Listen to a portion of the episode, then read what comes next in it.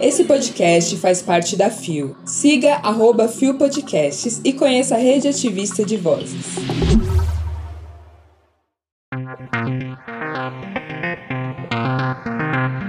Renner é condenada por transfobia. Estereótipos binários prejudicam população trans. Cara unicórnio e a personificação da LGBTfobia. Quinta-feira, 29 de setembro de 2022. Olá, eu sou Rod Gomes e esse é mais um Bom Dia Bicha. Levanta, viada, vamos assim. O seu podcast diário de notícias sobre as comunidades LGBT QIAP+. Seis e ônibus. Deu no Gay Blog. Renner é condenada a pagar 80 mil reais a funcionária por transfobia publicado em 22 de setembro de 2022 por David Pazato. Jamília Aragão de Brito, de 31 anos, que ocupava o cargo de líder de merchandising visual em uma loja da Renner em Recife, Pernambuco, passou a ter uma rotina de intolerância, agressões e desrespeito à sua identidade, após passar por uma transição de gênero. A vítima alega ter sofrido perseguição após a sua transição de gênero e diz que foi demitida depois de ser alvo de inúmeras discriminações. O caso foi parar na Justiça do Trabalho e o grupo grupo foi condenado a pagar uma indenização de 80 mil reais a Jamile por danos morais. A Renner ainda pode recorrer à decisão. Jamile diz que, devido à política de inclusão pregada pela marca, se sentiu à vontade para externar no trabalho a sua identidade de gênero. Era uma empresa onde me sentia estável e muito acolhida. Comecei meu desenvolvimento profissional e com menos de dois anos fui promovida. Depois de um tempo, a empresa começou a falar de diversidade e oportunidade para diversos gêneros e para pessoas com deficiência. Aí vi uma oportunidade de ser quem eu era de verdade. Disse Jamile em entrevista à Universa. Desde 2010, em uma das unidades da Renner, a jovem foi demitida em 2018 após todas as agressões sem uma explicação. Jamile classifica o desligamento como o último ato de transfobia da loja contra ela. Minha transição foi o único motivo. Eu tinha mais de 100 horas extras no banco de horas. Nunca me atrasei e nem coloquei atestados médicos. Tinha um bom convívio. Não há outra explicação. Afirmou. De acordo com a Universa, na decisão, a juíza Esther de Souza Araújo destacou que o Poder Judiciário não pode compactuar comportamentos discriminatórios em nenhum ambiente e que não há mais espaço para essas situações.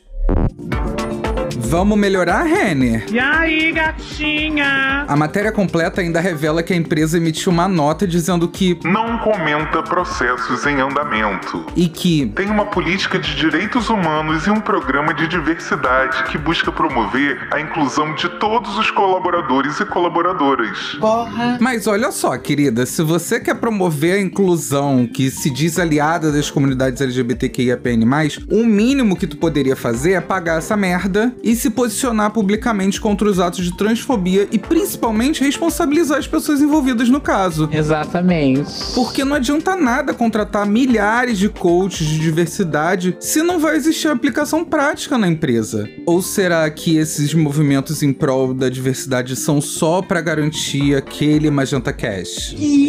Bem, você pode conferir mais detalhes do relato de Jamília no link da matéria que tá aqui na descrição do episódio. Deu no IG Queer. Pressão estética obriga pessoas trans a caberem em moldes cisgênero. Publicado em 26 de setembro de 2022 por Miguel Trombini. Descobrir-se trans e assumir a própria identidade envolve muitos aspectos da vida de alguém, e um deles é a aparência. Apesar de ter a vivência ligada unicamente à disforia, desconforto, corporal na maior parte das vezes, a forma como cada pessoa trans lida com o próprio corpo é muito relativa. Ou seja, ser transgênero não significa que aquele indivíduo necessariamente vai recorrer a terapia hormonal, intervenção cirúrgica ou mudará de estilo. Contudo, Contudo, levando em conta que o sistema vigente é cis heteronormativo e binário, a figura do homem e da mulher são diretamente associadas a estereótipos de masculinidade e feminilidade. E as identidades não binárias, por sua vez, sequer são consideradas em muitos espaços. Os padrões vão desde os trejeitos até a forma de se vestir e de se maquiar, ou não, e atingem toda a população. Apesar disso, vê-se que tal fenômeno recai com maior peso sobre pessoas trans, uma vez que elas fogem da cis-normatividade. A pressão para que a letra T da sigla se adeque aos estereótipos em questão pode causar consequências variadas. A psicopedagoga da IPFEM, a pessoa não binária AJ Dalmaço, destaca que os efeitos dos padrões estéticos e comportamentais agem principalmente no sentido de afastar internamente a atitude social da real essência de uma pessoa, provocando angústia, por exemplo, e levando a um estado de sofrimento muito difícil de reverter. Ainda de acordo com ela, nós experimentamos com muita frequência o sentimento de não pertencimento e de preterimento em relação à parcela cisgênera da sociedade. É como se a gente não existisse. E quando existe e é vista, somos associadas à prostituição e às doenças. Com isso, a saúde mental e emocional de uma pessoa trans fica extremamente afetada. Imagine, em diferentes círculos e em grupos políticos ou privados, vivendo a rejeição a cada interação. A fim de reduzir os impactos negativos das pressões sobre o próprio corpo, a J. Dalmaço ressalta que é importante estar em contato com pessoas que dividam experiências semelhantes e que de fato estejam ali para prestar apoio. Ambientes saudáveis podem ser difíceis de construir para pessoas trans, mas se mostram bastante necessários. As redes sociais podem ser grandes aliadas nesse processo. Ressalta. É muito importante se vincular a pessoas que buscam o mesmo que a gente e que mostram que a vida é possível sendo quem nós somos. Conhecer diferentes histórias pode ser muito benéfico para que a pessoa trans se perceba como parte integrante de uma sociedade e que ela viva genuinamente o sentimento de pertencimento. Você já passou raiva com o capitalismo hoje? Que porra é Sim, o capitalismo, porque é dele que vem a enorme pressão estética que incide sobre absolutamente todos os corpos. Eu tô passada. E essa pressão, ela não existe por si só. Ela é machista, ela é racista, ela é capacitista, ela é elitista e ela é transfóbica. Tudo bom? O ideal para esse sistema é que você e a sociedade de maneira geral nunca esteja satisfeita com seu próprio corpo, fazendo com que, dependendo das opressões que te fodem, você queira comprar determinados produtos, fazer a tal cirurgia da moda, comer mais, comer menos, usar determinado tipo de roupa sem nenhum tipo de gerência e até mesmo ideia do que realmente você gosta. Eu vejo essa pauta ser muito discutida no gordativismo, mas eu nunca tinha visto de verdade alguma coisa com foco tão bem delimitado na comunidade trans como essa matéria de Miguel Trombini. O babado é certo. Mano, que costura incrível. Pode conferir a matéria que tá linkada aqui na descrição do episódio e que ainda conta com uma entrevista exclusiva com Luiz Lisboa e Natália Rodrigues que vão expandir ainda mais o teu campo de visão para te deixar ainda mais pistola com o capitalismo. Pelo menos eu tô botando meu ódio pra fora. Cola lá. Deu na mídia ninja. Cara Unicórnio enfrenta a personificação do ódio contra diversidades em HQ.